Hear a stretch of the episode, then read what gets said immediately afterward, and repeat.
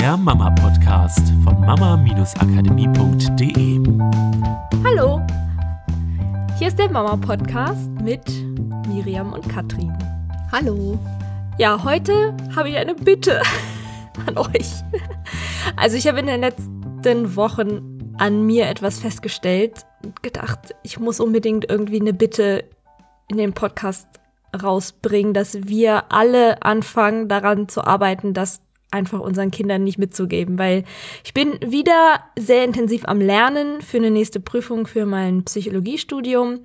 Und ich merke einfach, wie so eine alte Struktur in mir hochkommt von, naja, wenn ich nur doll genug leide, dann kriege ich bestimmt auch Aufmerksamkeit und Hilfe von irgendwoher. Weil wenn es leicht geht, dann ähm, kriege ich halt die Aufmerksamkeit nicht und Hilfe sowieso schon mal nicht. Also muss es alles ganz schrecklich und ganz doof so sein, um überhaupt irgendwie so ein bisschen wahrgenommen zu werden. Was im Studium-Kontext ein bisschen doof ist, weil ganz ehrlich, irgendwie ist jetzt so langsam der Punkt erreicht, wo mir halt in der Familie niemand mehr helfen kann. Also das hatte ich im Abi schon zeitweise, aber jetzt im Studium, ich habe halt niemanden in meiner Familie, der sich so mit Psychologie auskennt von dem, was im Studium verlangt wird, der mir da mal eben schnell so ein bisschen helfen kann. Ne? Und dann ähm, habe ich ein Hörbuch gehört von einem unserer Lieblingstrainer, von Marc Plätzer, und er erzählte folgende Geschichte und sagt, erinnert euch mal daran, wie das früher war in eurer Familie. Vielleicht warst du diejenige, die nach Hause gekommen ist, hast eine einzelne Arbeit geschrieben, bist nach Hause gekommen, voller Stolz, bist zu deinen Eltern gegangen, hast deine Eltern erzählt, guck mal Mama, ich habe eine Eins geschrieben und deine Eltern so, ja, toll mein Schatz, es gibt Essen, setz dich schon mal hin. Und dann kam deine Schwester oder dein Bruder nach Hause mit einer Fünf in Mathe und kommt nach Hause, kommt rein und sieht schon so ganz bedrückt aus. Und hätte so, oh Schatz, was ist denn los? Und, oh, ich habe eine 5 geschrieben in Mathe. Und deine Eltern, oh nein, zeig mal her, was ist denn da passiert? Was machen wir denn da? Ach, ja, da finden wir, komm, wir setzen uns direkt hin heute Nachmittag und lernen und schauen uns das mal an und ähm, du kriegst Nachhilfe und das, das, das kriegen wir doch hin, das ist doch überhaupt gar kein Problem und wir schaffen das und kommen und zeig mal und erzähl doch mal und hm, und der doofe Lehrer und ah, riesen viel Aufmerksamkeit und du mit deiner Eins oder hinten, ja, hm, ne? Die Eins, erinnert ihr euch noch? also es ist jetzt einfach ein gutes Beispiel für das, was oft passiert, vollkommen egal, ob jetzt im Schulkontext oder in anderen Kontexten. Beobachte es mal, ob es bei euch so ist, dass halt auch mehr Aufmerksamkeit dafür gegeben wird, wenn etwas mal nicht so gut läuft, wenn mal jemand nicht so gut drauf ist von euch, wenn mal etwas richtig dolle schief geht, dass da extrem viel Aufmerksamkeit reingegeben wird und wenn mal etwas richtig gut läuft oder total toll ist, dass natürlich da auch Aufmerksamkeit reingegeben wird, aber das viel schneller wieder abflacht. Besonders wenn zwei Sachen gleichzeitig sind und eine Sache ist gut und eine Sache ist schlecht. Ist bei vielen Menschen die Tendenz, mehr Aufmerksamkeit in das zu geben, was schlecht ist. Wir leiden mit, wir wollen dem anderen helfen.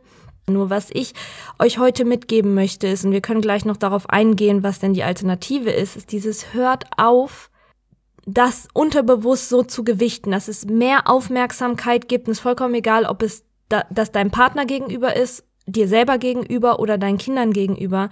Mehr Aufmerksamkeit zu geben, wenn es euch schlecht geht, als wenn es euch gut geht. Weil ich merke das, ihr habt das jetzt die letzten Wochen gemerkt, es ist so ein, entschuldigt den Ausdruck, scheiß Struktur. Weil ich merke ja, wie es unterbewusst losgeht. Ich weiß, dass das keinen Sinn macht. Nur mein Unterbewusstsein hat immer noch so ein bisschen so, naja, ne? Ich habe ja beobachtet früher, dass die Leute, die es extrem schwer hatten in der Schule, mehr Aufmerksamkeit, mehr Hilfe gekriegt haben, dass da Leute dann bei ihnen waren und sich gekümmert haben oder vielleicht auch, dann musst du kein Essen machen, dann macht jemand anders das für dich, dann übernimmt jemand anders die Aufgaben für dich, die du nicht machen möchtest, damit du Zeit hast zum Lernen. Also, was sind ja viele, viele, viele Vorteile davon, dass du es schwer hast und dass mein Unterbewusstsein sagt, so, also es reicht mir jetzt hier alleine rumzusitzen und da mich um alles selber kümmern zu müssen. Ich fange mal ein bisschen an zu leiden, weil dann kriege ich wieder die Aufmerksamkeit von den anderen. Ja, und die Struktur finden wir überall. Also hm. die kann in der Familie zu Hause sein, bis hin ins Erwachsenenalter.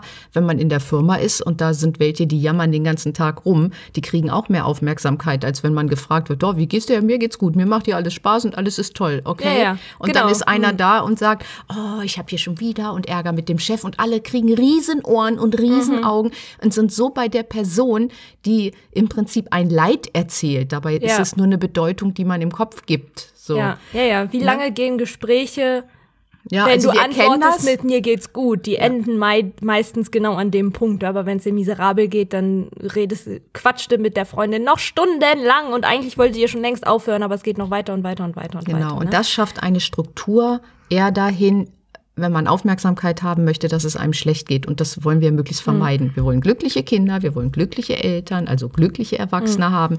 Und deswegen ist es natürlich schön, wenn wir eine Struktur schaffen, wo man mit schönen Dingen, die man erlebt mhm. oder mit Erfolgserlebnissen oder sowas Aufmerksamkeit kriegt. So, und wie schaffen wir das jetzt? Aber weil das ist ja jetzt die nächste Frage. Was wir ja auch nicht wollen, wir wollen ja auch nicht, ist vielleicht auch wieder so ein Glaubenssatz, aber dieses, ähm, na, da geht's jemandem schlecht, da wende ich mich ab, weil tut mir leid, habe ich keinen Bock drauf, lass mich in Ruhe, talk to the hand. Ich red jetzt nur noch mit meinem anderen Kind, mit dem alles in Ordnung ist. Und dann sozusagen in diese Ignoranz gehen, weil dann fühlen wir uns ja auch nicht gesehen. Ich meine, das ist ja in beiden Fällen, wenn es um diese Aufmerksamkeit geht, nochmal zur Erinnerung, geht es um dieses Grundbedürfnis von Verbundenheit. Wir wollen uns verbunden mit anderen fühlen und deswegen, das ist einmal, kriegen wir das durch Aufmerksamkeit und wenn wir halt natürlich ignoriert werden von jemandem, dann ist die Verbundenheit natürlich komplett ab gekapselt. Und mhm. das ist natürlich aber auch ein Grundbedürfnis, was wir unseren Kindern mitgeben wollen. Wir wollen nicht sagen, als Strafe dafür, dass es dir schlecht geht, kappe ich die Verbundenheit, weil dann ist es wieder eine Liebe, die an Bedingungen geknüpft ist. Und darum geht's ja nicht. Also wie kriege ich das jetzt hin, dass ich, ohne dass ich meine Liebe an Bedingungen knüpfe, trotzdem meinem Kind beibringe, dass es Verbundenheit bekommt, auch oder besonders durch richtig, richtig coole Sachen, die im Leben passieren und nicht nur, wenn es ihm schlecht geht.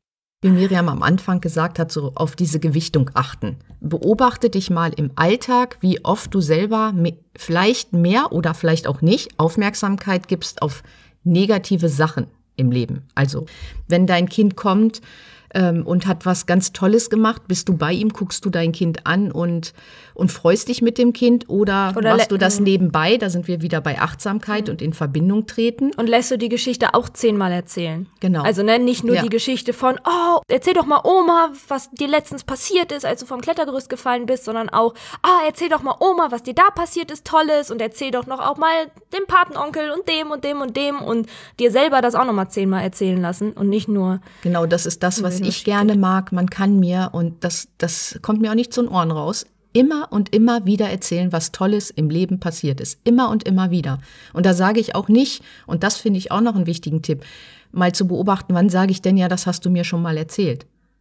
Mhm. Und sage ich das auch, also wenn es jetzt was ist, was dem anderen vielleicht nicht so gut tut, wie schnell sagst du da? Mhm nee, das hast du mir schon mal erzählt. Genau, weil du willst ihn ja nicht verletzen. Ja, genau. So, und auch dieses einfach mal, ich weiß nicht, ob wir einen Podcast hatten, dieses Wegchunken. Einfach mal, wenn einer so in dieser Negativschleife ist und so viel Blödes, auch die Kinder mhm. in der Schule und oh, und die schlechte Zensur. Mein Gott, dann ist es eben eine schlechte Zensur. Rede über das Wetter oder rede über den Spielplatz oder mhm. rede über die anderen Sachen, die in der Schule Gerade passiert sind. Gerade mit Kindern geht es ja, also die sind ja super gut in den, sofort in eine neue Geschichte einzubinden.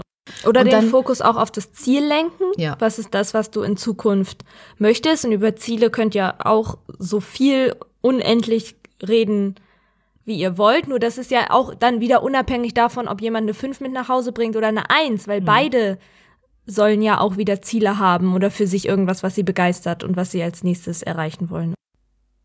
Okay, also ja, genau, probiert einfach aus. Da sind und, genug Ausgaben. Aufgaben ja, Aufgaben, drin. genau. Einfach mal so ein bisschen auch für euch schauen und ihr habt ja vielleicht auch Ideen, wie ihr es ausprobieren könnt. Genau. Macht's Dann bis gut. nächste Woche. Tschüss. Tschüss. Das war der Mama Podcast. Der Podcast, der Familien zusammenwachsen lässt. Mehr zu uns unter mama-akademie.de.